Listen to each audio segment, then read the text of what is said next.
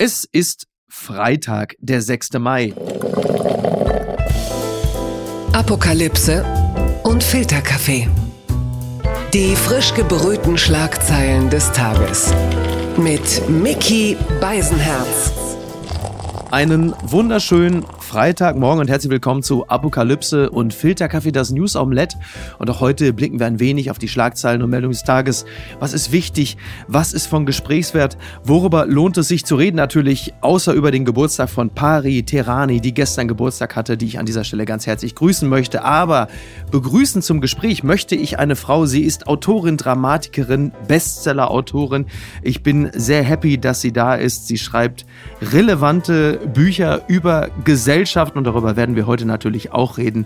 Hallo Sibylle Berg. Hallo, äh, hallo Mickey. Äh, Hast du kurz ja, überlegt? Ja, ich, nein, ich habe überlegt, machen wir, machen wir so öffentlich-rechtlich mit Siezen oder äh, nein, mit, nein, mit nein. Titeln, Doktortitel erwähnen? Du, ich habe letztens noch erlebt, wie äh, Jagoda Marinic und Corbinian Frenzel im Deutschlandfunk Kultur sich einen abgebrochen haben, zum offiziellen Sie überzugehen, während sie sich privat duzen.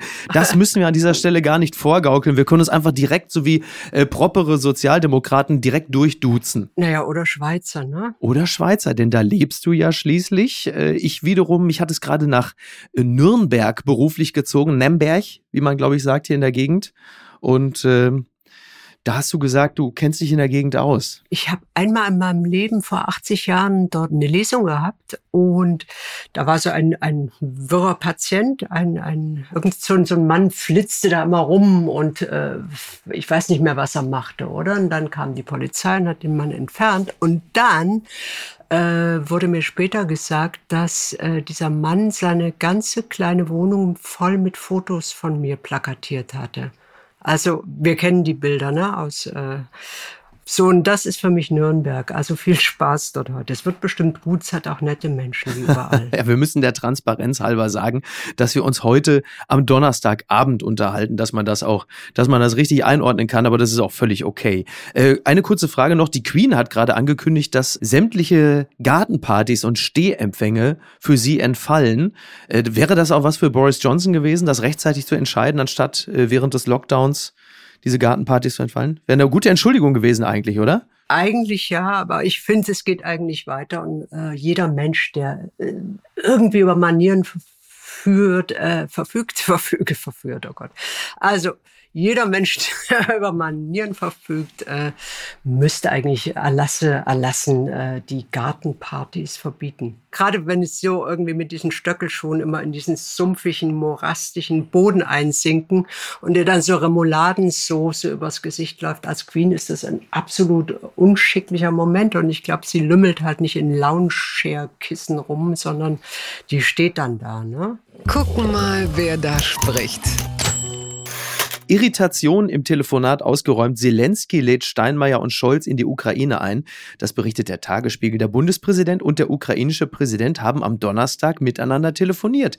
Sie vereinbarten, in engem Kontakt zu bleiben, heißt es. Jetzt ist Zelensky äh, Anfang 40, Steinmeier ist Mitte 60. Das ist so ein bisschen wie das, was man mit den eigenen Eltern vereinbart. Ne? Meinst du, die haben eine WhatsApp-Gruppe gegründet und chatten jetzt miteinander? Aber dem Frieden steht ja jetzt nichts mehr im Wege. Wenn Scholz und Steinmeier demnächst nach Kiew Kiew reisen, dann ist doch endlich diese, wie sagt man so schön, Causa Leberwurst erledigt. Eine Antwort, die ist irgendwie, dass, dass die wahrscheinlich so Quality Time mit Paartherapeuten jetzt machen, ne? wo irgendwie jeder, jeder so mal zu Wort kommt und einander zuhört und kommunizieren. Einfach. Gewaltfreie Sprache. Also das eine ist, ist irgendwie reden immer, immer gut, immer gut reden. Und wenn man das verabredet in einer, in einer Gruppe, ist da auch schön. Äh, das, das andere finde ich, ich äh, merke irgendwie, dass ich äh, mich wirklich jeder Meinung versuche zu enthalten, weil äh, zum einen sind Meinungen äh, drauf geschissen, das ist äh, Kommen und Gehen zum Frühstück, zum Abendbrot und äh, zum anderen, also mir, ich weiß nicht, wie, wie dir das ging, oder? Vor diesem Angriffskrieg, ähm, dass, dass nun jeder weiß und ein Experte geworden ist für alles Gebiete, Militärstrategie, äh, Politik, Diplomatie, alle ja. wissen total Bescheid. Ich wusste, bis davor nicht, weil davor äh, hat, hat ein, ein ukrainischer Übersetzer sich gemeldet bei mir, der Crime übersetzt ins Ukrainische. Und dachte ich, Mensch, die Ukraine gibt's ja auch noch. Ich wusste nicht, welche Länder da genau angrenzen, welches gesellschaftliche System dort herrscht, also wie die, wie die leben, was die am liebsten essen, die Menschen. Das wissen jetzt alle. Und ich komme mir wahnsinnig doof vor irre doof. Und ich erlaube mir dann immer zu sagen, ich habe keine Meinung, weil ich einfach äh, gerade so viel zu tun habe, ich kann mir auch kein Wissen schnell aneignen, so in, in äh, ein, zwei Tagen so viel Wissen wie so Menschen, die irgendwie Diplomatie äh, als Ausbildungs-, im zweiten Bildungsweg gelernt haben. Das finde ich eine ähm, sehr angenehme Perspektive, denn äh, an Meinungen mangelt es derzeit ja nicht, aber auch natürlich merkt man schon, dass es viele tasten sich ja auch in der Öffentlichkeit mit ihrer Meinung auch ein wenig vor und haben dann vor allen Dingen auch eingedenk der drohenden atomaren Auslöschung Betrachtung ein Gefühl für die Gesamtsituation. Und da habe ich schon manchmal das Gefühl, dass es vielleicht ganz gut wäre, wenn man äh, nicht direkt sich dann Einzelpersonen rauspickt, die eine bestimmte Position vertreten, um sie direkt zu zerlegen, sondern vielleicht auch versucht, das Ganze argumentativ auseinanderzunehmen, wenn es denn schon sein muss. An dieser Stelle möchte ich kurz anfügen, dass ähm, Bundeskanzler Scholz ebenfalls angekündigt hat, dass Außenministerin Baerbock in die Ukraine reisen wird. Und Friedrich Merz twitterte unlängst, ich möchte an dieser Stelle Stelle wörtlich zitieren.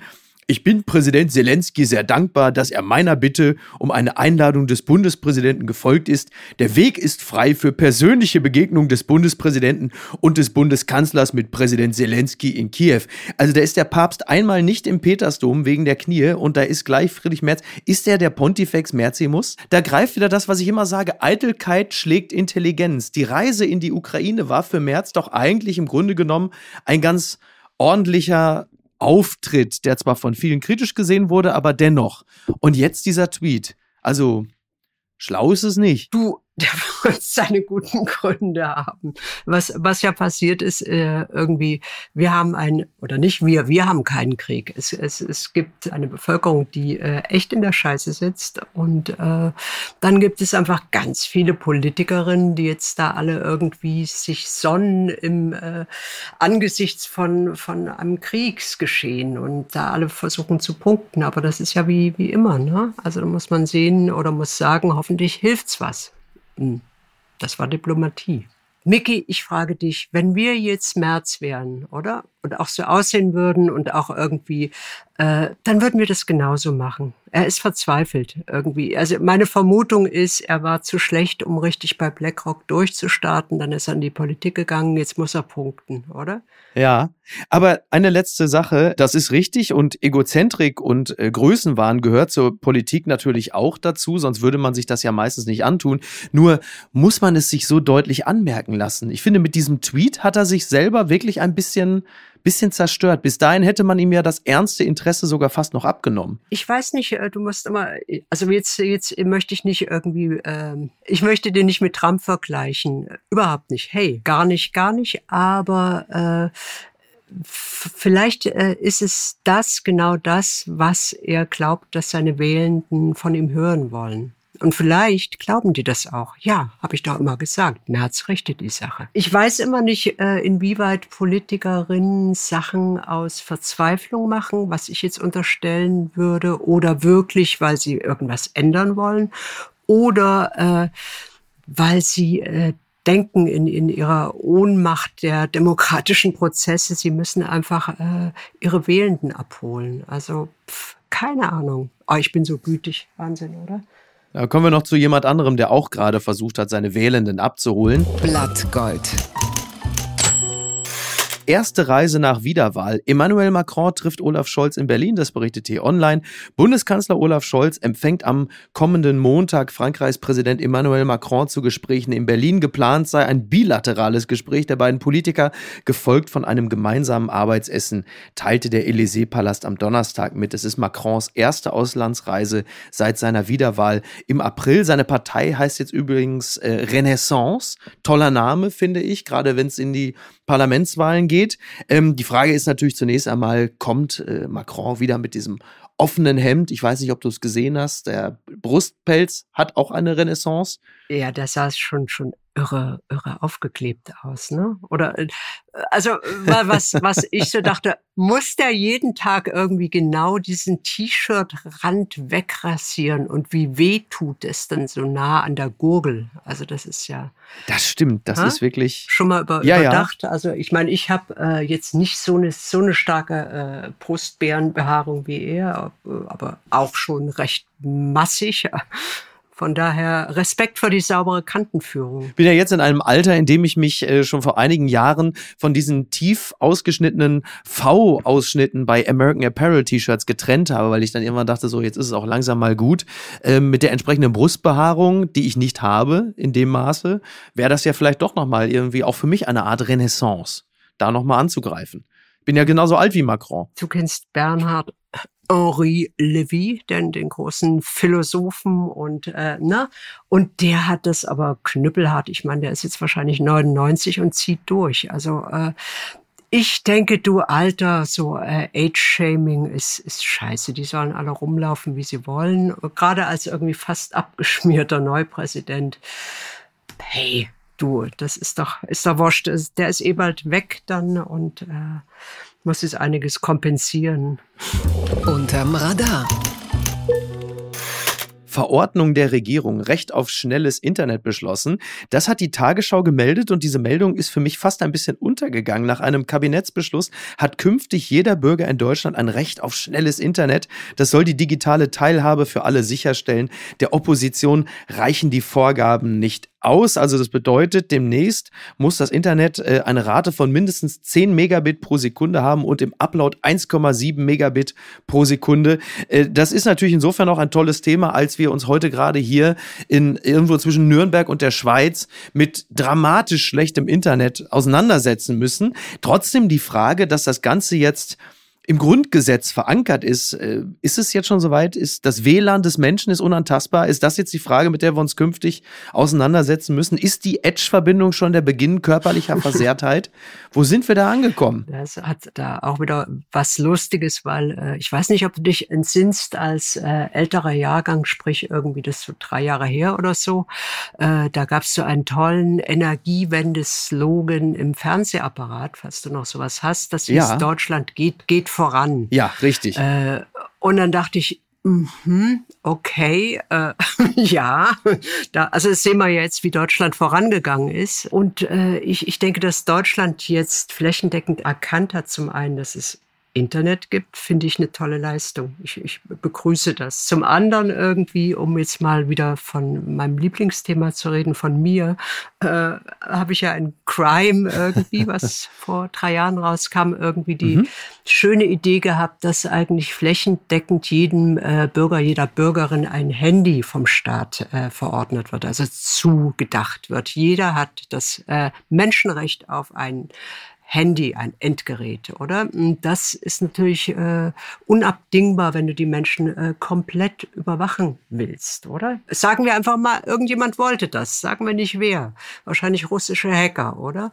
Dann geht das ja nicht, dass irgendwie in Unna irgendwie äh, die Menschen völlig unterm Radar fliegen. Das geht nicht. Die könnten ja irgendwie äh, wilde Grillpartos mit Anarcho-T-Shirts dort abhalten. Aber ohne Queen, das haben wir jetzt festgestellt. Die kommt ja nicht. Die sagt also, Grillpartys sind nichts für mich mit meinen Stilettos. Grillpartys hat sich, glaube ich, nicht erwähnt. Also wenn da ein guter Stuhl bereitsteht, die Anarchis irgendwie hübsch geputzt sind und es keine äh, tropfenden Soßen gibt, warum nicht? Warum nicht einfach aber, mal? Aber diese Diskussion, die da jetzt aufgemacht wird, also wenn das jetzt wirklich zu einer Art Grundrecht wird, denn so fühlt es sich ja an. Du hast ein Recht auf schnelles Internet. Also es gibt ja die Maslow'sche Bedürfnispyramide, die ist ja allen weitestgehend bekannt. Also am untersten Ende, am Sockel, physiologische Bedürfnisse, dann Sicherheitsbedürfnisse, soziale Bedürfnisse. Ganz oben erst die Selbstverwirklichung und die Transzendenz. Und wo ist dann jetzt stabiles WLAN dazu verorten? Und das auch im Vergleich zu den Krisen, die es gerade in der Welt gibt. Blicken wir in die Ukraine oder Jemen. Ist es eine obszöne Art des Bedürfnisses, was da gesetzlich verankert ist? Oder ist es in unserer westlichen Welt einfach also so nicht mehr wegzudenken, dass man sagt, ja, das ist äh, Also es kann jetzt nur noch von Elon Musk torpediert werden, der Twitter gekauft hat. Irgendwie gibt es nicht auch ein Grundrecht auf Arbeit und Wohnen und gab es nicht mal irgendwie so ein, ein Menschenrecht auf Privatheit? Äh, und das ist ja irgendwie, das ist mein Lieblingsthema. Ne? Und natürlich irgendwie äh, ist es ja so, dass immer mehr Zeug auch teilweise komplett sinnlos, außer für die, die dann die entsprechenden Dienste herstellen, äh, digitalisiert wird. Wir digitalisieren alles und du kannst ja wirklich in absehbarer Zeit ohne ein, ein Endgerät äh, nicht mehr funktionieren. Du kannst dann nicht mehr irgendwie ein Ticket kaufen oder dich in irgendein Bürgeramt. Das haben wir ja beim Impfnachweis auch gemerkt, ne? Also gerade eben ganz aktuelles Thema. Also mit einem papierenden Impfpass hast du schon schwer gehabt mitunter. War schwierig, da konnten sie immer so die gedrückten, durchgedrückten Ränder nicht richtig lesen. Aber das ging gerade noch, oder? Aber ich meine, guck dir wirklich an, wie viel äh, ohne Endgerät bald nicht mehr geht. Ich habe jetzt äh, hier eine Bank um die Ecke und nicht, dass ich jetzt äh, so, so äh, kulturpessimistisch irgendwie meine Einzahlzettelchen irgendwas zur Bank brächte. Ich bin da einfach nur hin und die sagten mir, wir sind eine bargeldlose Filiale. Und dann dachte ich, hey, what the fuck, was macht denn eigentlich eine Bank ohne Geld? Was, was ist denn euer Business? Was ist denn das äh, Kerngeschäft so? Langes Gelaber, kurzer Sinn, ist, äh, du kannst einfach irgendwann in absehbarer Zeit nicht mehr die Arbeit, die an dich ausgelagert wird von Ämtern und Diensten und so, die musst du jetzt alles selber leisten ohne Bezahlung und das kannst du bald ohne, ohne Netzanschluss nicht mehr tun. Deswegen, äh, es ist nicht ein äh, Grundrecht, es ist ein Grundrecht der äh, Politik, dass irgendwie alles so schön die Arbeit anderer erledigen mit ihrem scheiß Internet. Dann bleiben wir doch gleich mal bei dem scheiß Internet in gewisser Hinsicht. Werbung. Mein heutiger Werbepartner ist Euro Wings. Es ist äh, in den letzten Monaten so gewesen, dass man an manchen Tagen, wenn es gerade mal wieder 8 Grad und Regen war, schon dachte, ach, ich würde jetzt doch ganz gerne mal vielleicht mal äh, irgendwo anders sein, wo es ein bisschen netter ist. Wie komme ich denn da am schnellsten hin? Oder der eigene Verein ist etwas überraschend in Europa sehr erfolgreich und man möchte ein Auswärtsspiel besuchen und da vielleicht jetzt nicht unbedingt mit dem Lastenrad hinfahren. Und da kommt Eurowings ins Spiel. Das ist die führende Value Airline Europas, die versucht den Menschen auch in turbulenten Zeiten wie Klimawandel, Wirtschaftskrise, global globaler Instabilität oder steigenden Preisen zumindest beim Fliegen ein Gefühl von Leichtigkeit zu geben. Zum Beispiel durch smarte und lebensnahe Services. Und da kommt zum Beispiel die Option Flex Light ins Spiel. Da kann man bis zu 40 Minuten vor Abflug, da kann der Flug ab 10 Euro umgebucht werden. Das ist natürlich fantastisch, gerade wenn man so ein dynamisches Leben führt, wie ich es tue. Außerdem gibt es sogenannte grüne Tarife bei Eurowings. Das bedeutet, sie bieten nachhaltigeres Reisen mit verschiedenen Möglichkeiten an. Gegen einen geringen Aufpreis kann man sich für eine Reduktion oder Kompensation der CO2-Emissionen entscheiden und da fliegt man dann doch mit einem etwas besseren Gefühl. Das bedeutet, die Entscheidung für eine Reduktion der CO2-Emissionen bedeutet eine Entscheidung für nachhaltige Treibstoffe. SAF ist ein Kraftstoff mit bis zu 80 Prozent weniger CO2-Emissionen als herkömmliches Kerosin und wird hauptsächlich aus biogenen Reststoffen wie zum Beispiel Speiseölresten gewonnen. Das habt ihr auch noch nicht gewusst, oder? Ich auch nicht. Finde ich aber großartig. Die reine Kompensation unterstützt zu 100% Klimaschutzprojekte. Für Nachhaltigkeitsoptionen kann man sich sowohl während als auch nach der Buchung des Fluges entscheiden. Mit all diesen Möglichkeiten bietet Eurowings seinen KundInnen ein entspannteres Reiseerlebnis. Also jetzt das gesagt habend, fühle ich mich auch schon deutlich entspannter. Alle Infos zum entspannten Reisen mit Eurowings findet ihr auf eurowings.com und wie immer auch in den Show Notes. Ganz weit vorne. Ich zitiere nur die FAZ, denn die schreibt, Abfuck für alle. So überschreiben sie einen kleinen Abriss über dein Buch RCE, das jetzt gerade eben rausgekommen ist. Übrigens vielen Dank, dass du es mir geschickt hast. Also es ist erstmal finde ich äh, ästhetisch schon mal sehr schön, wie alle deine Bücher.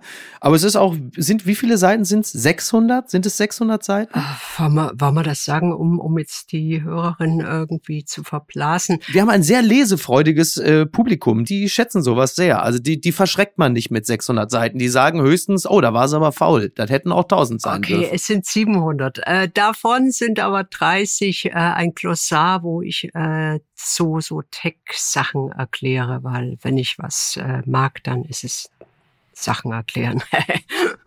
Und diese Welt, äh, über die du da schreibst, die du entworfen hast, da spricht man, glaube ich, im Allgemeinen über eine Dystopie und phasenweise weiß man auch gar nicht mehr genau, was ist jetzt Wirklichkeit, was ist jetzt Fiktion. Also ich versuche den Inhalt mal so zusammenzuraffen. Die Regierungen haben die Infrastruktur, das Gesundheitssystem, sogar die Polizei privatisiert. Der größte Teil der Bevölkerung ist verarmt, arbeitslos und zieht sich zurück.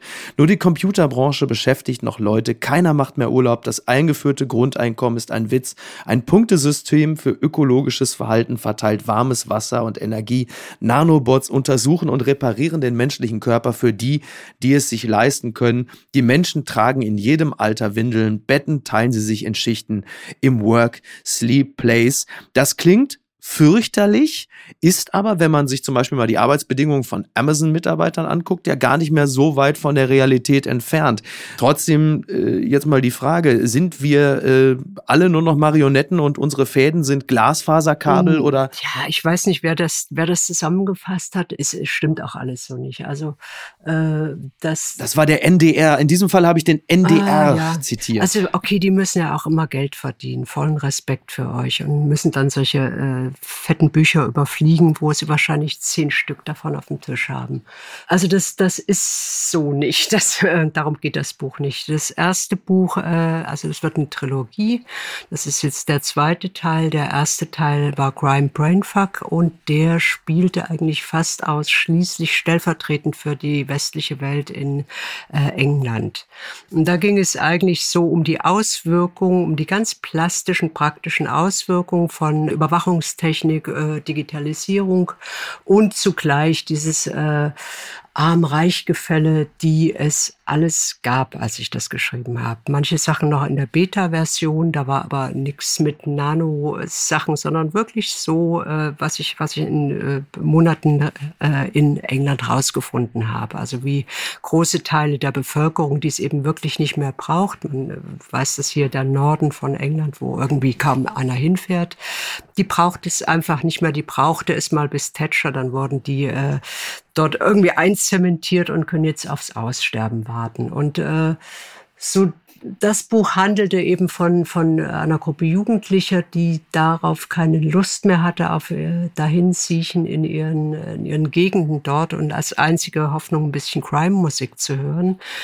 Ähm, endete aber alles in allem in dem Gefühl, was viele jetzt haben, und zwar in so einer äh, achselzuckenden Überforderung und äh, ein bisschen Hoffnungslosigkeit. Ich weiß nicht, ob du das, ob du das auch so merkst, aber es sind äh, irgendwie Menschen, die sagen, ich kann ja noch nicht mal mehr irgendwo hin auswandern. Es ist ja überall gerade eigentlich äh, eine Dauerkrise, oder? Na, alle wollen ja gerade nach Kanada. Also eigentlich überlegen alle, ob sie irgendeinen Kanadier kennen oder vielleicht doch noch irgendwo eine kanadische Staatsbürgerschaft ausgraben können, um dahin zu flüchten. Und die anderen Krisen, die du gerade schon angerissen hast und in England verortet hattest, die merken wir ja unter anderem in Europa, ja auch gerade in Frankreich. Also wo Le Pen ja immerhin 40 Prozent bekommen hat, die kommen ja auch nicht von ungefähr, sondern die haben ja auch viel mit dem zu tun, was du in deinen Büchern beschreibst. Eben genau dieses Gefälle von Arm und Reich und dieses nicht nur geografisch an den Rändern leben. Ja, richtig. Äh, mir ging es so nach diesem etwas äh, tristen Ende oder sagen wir mal nicht trist, sondern einfach, okay, das ist es jetzt, wir warten jetzt aufs Aussterben.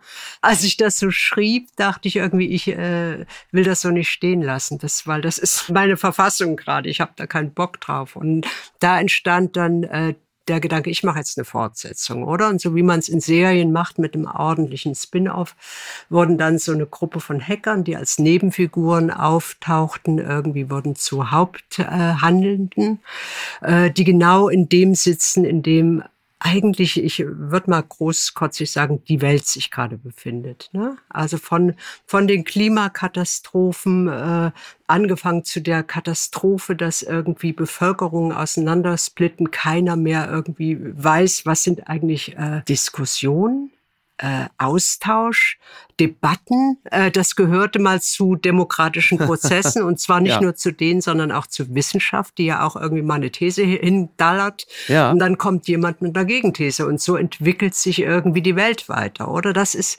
äh, flächendeckend. Das war der Wunsch. Das war mal das der, war der Wunsch und das hat ja auch irgendwann mal funktioniert und dann äh, so in, in meiner äh, dumpfen kleinen Erklärung äh, oder in meinem Bewusstsein hat es eigentlich mit 9-11 begonnen auf einmal gab es einen neuen Feind, hurra, ein Feind. Es ist eine äh, Religionsgemeinschaft, super, die hassen wir jetzt alle, die sind schuld. Und dann gab es permanent Terror und da fing es an, eigentlich äh, für mein Gefühl auseinanderzudriften, dass Menschen sich nicht mehr unterhielten oder austauschen, sondern begonnen haben, sich anzuschreien was, glaube ich, auch mit diesem Aufmerksamkeitsschwund durch den Segen des Internets zu tun hast. Äh, also wenn du pausenlos irgendwelche Alert-Buttons hast und Chat-Nachrichten und dein Feed pflegen musst und dann irgendwie noch paar Bilder schießen musst, dann verlernst du einfach irgendwas mal in Ruhe zu Ende zu denken. Und das ist das irgendwie. Naja, und so eine Anklagungspopularität ist ja auch etwas, was heutzutage sehr gut kommt, ne? Ich glaube, das ist so die Verzweiflung, dass, dass äh, einfach uns allen das Hirn schwimmt und wir merken, irgendwas läuft, läuft schief. Äh, also das häuft sich ja. Also so von diesem äh, alten Standard irgendwie Kapitalismus äh, kennt nur Krise oder Wachstum. Äh, wir haben jetzt doch viele begriffen, dass mit dem Wachstum ist ist jetzt mal fertig. Also äh, das geht nicht weiter, wenn wir nicht irgendwie jetzt äh, diesen Ast, auf dem wir hocken, durchsägen, was Kapitalismus macht, weil die waren eine Zeit lang gut und äh, es ging allen ein bisschen besser und jetzt fängt es an, rapide bergab zu gehen, eben mit irgendwie. Ganz kurze Frage, denn ähm, dieses Buch, ähm, wir haben leider viel zu wenig Zeit, um dieses Buch zu besprechen, merke ich gerade, aber trotzdem, dieses Buch ist ja nun auch durchaus, sage ich mal ganz vorsichtig, internetkritisch, ne, was die Internetriesen angeht beispielsweise.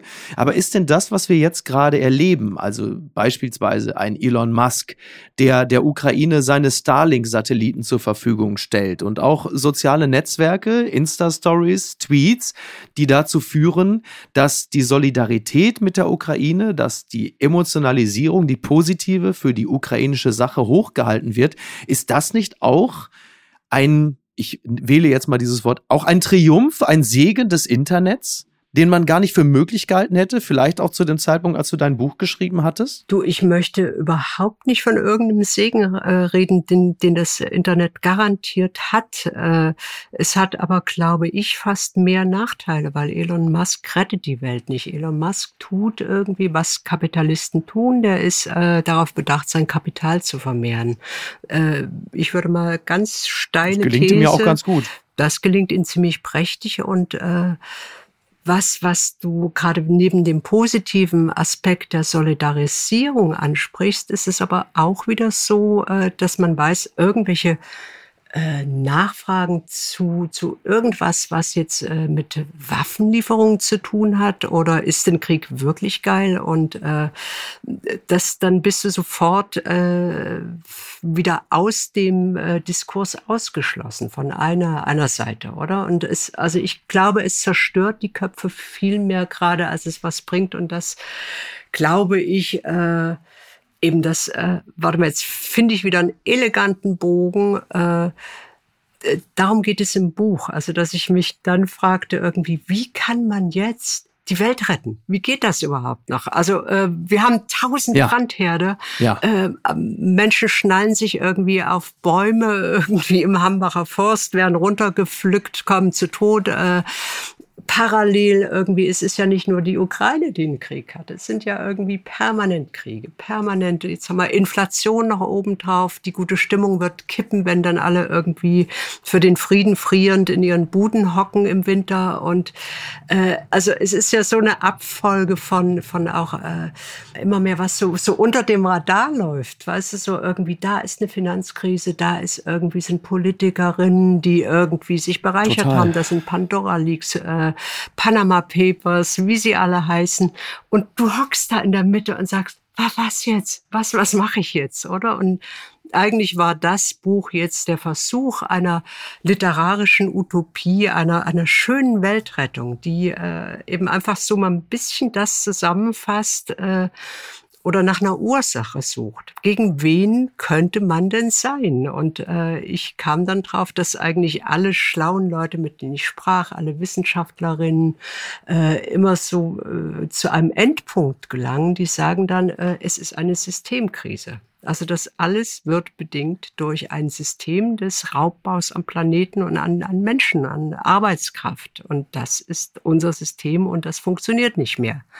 So, und jetzt ist einfach keine neue Idee da und auch nicht die, äh, auch so irgendwie alle, alle demokratischen Prozesse, wie irgendwie wir verhandeln jetzt paar Jahre, dann machen wir in 30 Jahren irgendwie einen Kohleausstieg, in 40 Jahren steigen wir irgendwie aus was anderem aus, dann machen wir grüne Fonds und in der gleichen Zeit wird irgendwie Wasser als, äh, als äh, Fondsteilchen zugelassen und äh, wird jetzt gehandelt an den Börsen. Also neben denen, dass unser Wohnraum an den Börsen verhandelt wird, oder? Und die Auswirkungen merken wir alle. Da dachte ich irgendwie, ich gebe jetzt mal eine völlig utopische, literarisch freie, tolle Antwort, wie das gehen kann. Und zwar mit dem Segen des Internets. Deswegen brauchen wir unbedingt schnelles Internet. So. Das ist ja, das haben wir heute übrigens beide festgestellt. Wir kommen äh, zum Schluss, denn die Zeit rennt uns leider wirklich komplett weg und ich bedauere das sehr. Ich klinge schon wie Markus Lanz, wenn ich jetzt sage, du musst mir versprechen, unbedingt nochmal wiederzukommen. Ich hab dich zugelabert ähm, jetzt. Oh Mann, weil ich. Ich habe ja auch darum gebeten, äh, zum Schluss, weil wir eh schon so im, im dystopischen Bereich sind und eine alternative Gesellschaft entwerfen, komme ich noch hierzu. Was ist denn da schiefgelaufen? The Guardian meldet, Italy, Rome residents impose curfew after spate of wild boar attacks. Nightly restriction in north comes as woman says boar was on top of my head during encounter on Sunday. Also, um das kurz zusammenzufassen, in Rom gibt es. Gesicht sitzen, das nicht Wahnsinn? Genau. Bilder. Ein Wildschwein hat sich auf mein, auf mein, auf mein Gesicht beziehungsweise auf meinen Kopf gesetzt. Das dachte, es erregt die Frau. Meine Güte, es hat Pornos geguckt. Aber What ist-? Aber ist es jetzt wirklich statt Planet der Affen haben wir dann demnächst Planet der Wildschweine? Also in Rom übernehmen die Wildschweine und es gibt jetzt eine Art Ausgangssperre in Rom, weil dann irgendwann die Wildschweine auftauchen abends und die Leute angreifen. Das gibt's ja in Thailand auch mit äh, wild gewordenen Affenbanden, die äh, teilweise ganze Straßenzüge und Wohnviertel übernehmen und in Italien sind es die Wildschweine. Was ist mit der Schweiz? Wer übernimmt in der Schweiz? Was sind es? Sind es Murmeltiere? Erstmal dachte ich irgendwie, die Ausgangssperre ist jetzt für Wildschweine und finden die das cool? Nach Corona kommt direkt das Wildschwein ne, für die Ausgangssperre als Begründung. Irgendwas ist ja immer. In Israel, in Haifa, fing das an, dass diese Wildschweine auf einmal so die Schnauze voll hatten, weil durch ihr Gebiet, durch ihr Wohngebiet wurden Straßen gelegt. Wir wissen das, wie die Menschen Oh Gott, sind. ja. Wachstum, Ja. Wachstum, oder?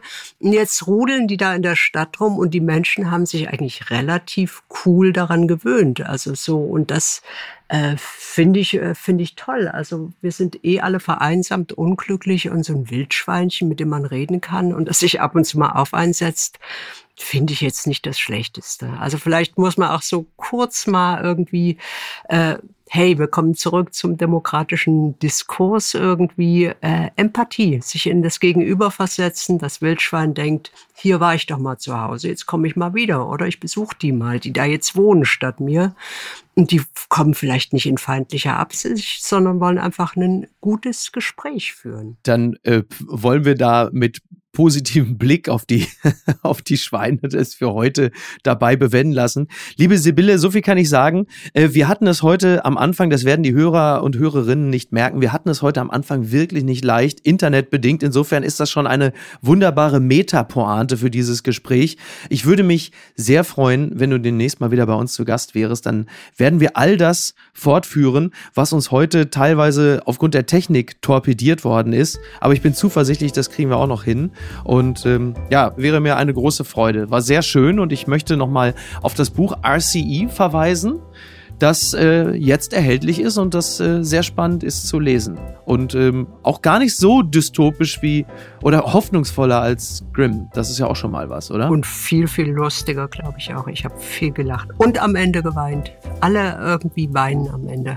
Aber vor Glück, oder? Ist doch geil. Und ich fand es auch gut, dass wir unser erstes Mal so hatten, wie das eben ist. Zwischen Menschen. Es ruckelt ein bisschen und dann wird man gut Freund, ob Wildschwein oder Mensch. Ich finde das sehr gut, Mickey. Vielen, vielen Dank. Die, Dankeschön. die Danke, Amis würden jetzt sagen, thank you to having me. Dankeschön. Schön, schönes Leben Ciao, noch. Bis mach's bald. gut. Tschüssi. Apokalypse und Filtercafé ist eine Studio Bummens Produktion mit freundlicher Unterstützung der Florida Entertainment. Redaktion Niki Hassania. Executive Producer Tobias Baukhage. Produktion Hanna Marahiel. Ton und Schnitt Lara Schneider. Neue Episoden gibt es immer montags, mittwochs, freitags und samstags. Überall, wo es Podcasts gibt. Stimme der Vernunft, und unerreicht gute Sprecherin der Rubriken Bettina Rust.